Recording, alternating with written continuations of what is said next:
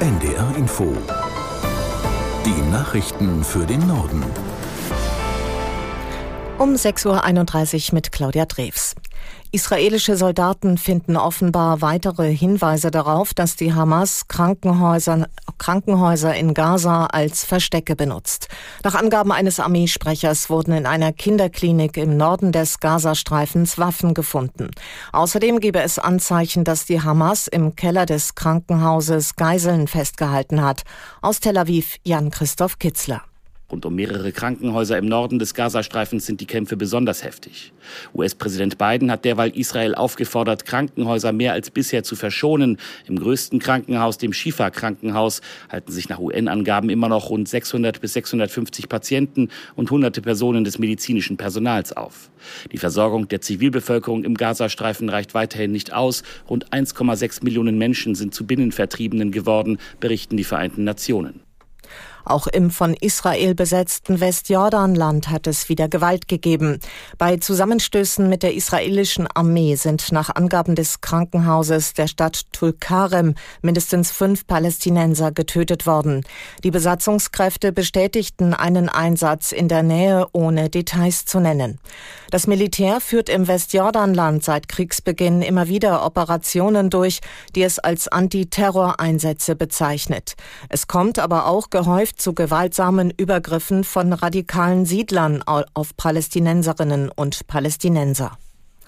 In Brüssel treffen sich heute die Verteidigungsminister der 27 EU-Staaten. Dabei wird es vor allem um die weitere Unterstützung der Ukraine gehen. Aus der NDR Nachrichtenredaktion Amir Brecht. Schon im Vorfeld hat es eine Absage für den Vorschlag des EU-Außenbeauftragten Borrell gegeben, von 2024 bis 2027 jährlich 5 Milliarden Euro für Militärhilfen für die Ukraine bereitzustellen. Im Dezember will Borrell einen neuen Entwurf präsentieren. Bei dem Treffen heute soll es auch um die Pläne für eine neue militärische Eingreiftruppe der EU gehen. Sie soll bis zu 5000 Soldaten umfassen und spätestens 2025 einsatzbereit sein.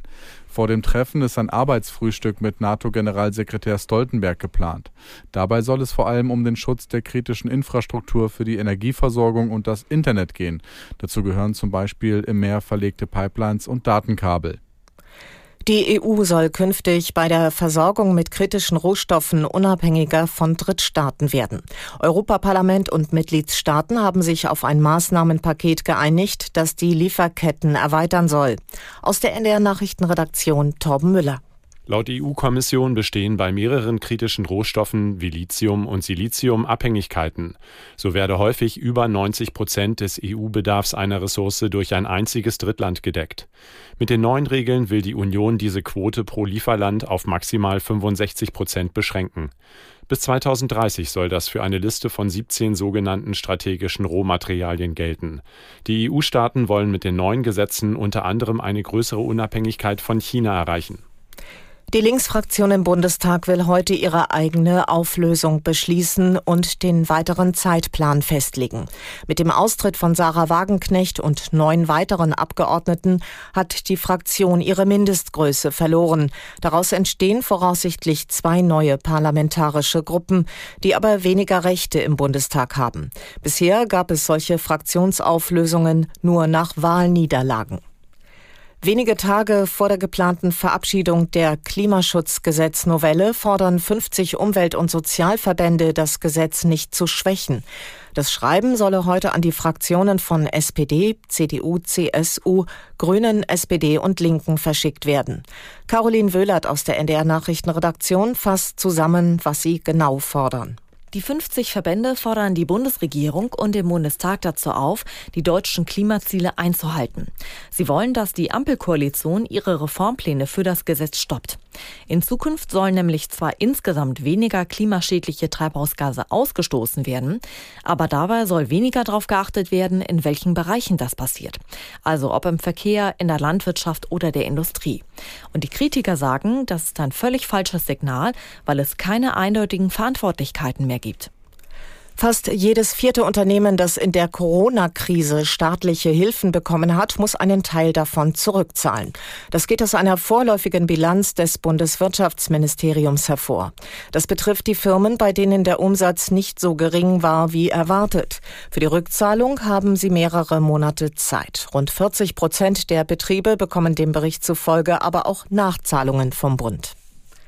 Der Sohn des früheren US-Präsidenten Trump, Donald Jr., hat im Betrugsprozess gegen die Trump Organization ausgesagt. Er wurde als Zeuge der Verteidigung befragt. Aus New York, Charlotte Voss. In seiner mehrstündigen Vernehmung pries Donald Trump Jr. seinen Vater als einen Bauunternehmer mit Visionen, als einen wahren Künstler. Die Immobilien hätten Investoren regelrecht angelockt. Seine Aussagen wurden von einer Art Diaschau begleitet, die der Vorsitzende Richter Arthur Engoron trotz Kritik der Staatsanwälte im Gerichtssaal zuließ.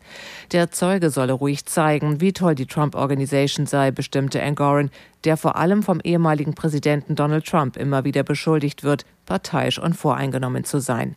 In dem Zivilprozess wird dem ehemaligen Präsidenten, seinen Söhnen und Mitarbeitern vorgeworfen, sich mit frisierten Geschäfts- und Vermögensunterlagen günstigere Kredite und Versicherungsverträge erschlichen zu haben. Ihnen droht zwar keine Haft, aber ein hoher wirtschaftlicher Schaden. Und es waren die Nachrichten.